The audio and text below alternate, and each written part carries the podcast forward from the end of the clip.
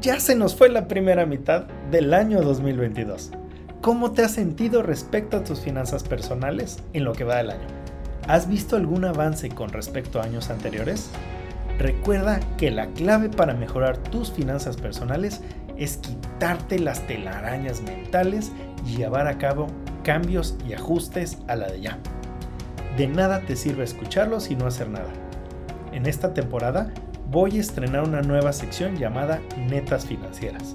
Ahí vamos a hablar las cosas como son y sin tapujos de algunos temas para que empieces a accionar el músculo de la inteligencia financiera y para que tomes acción.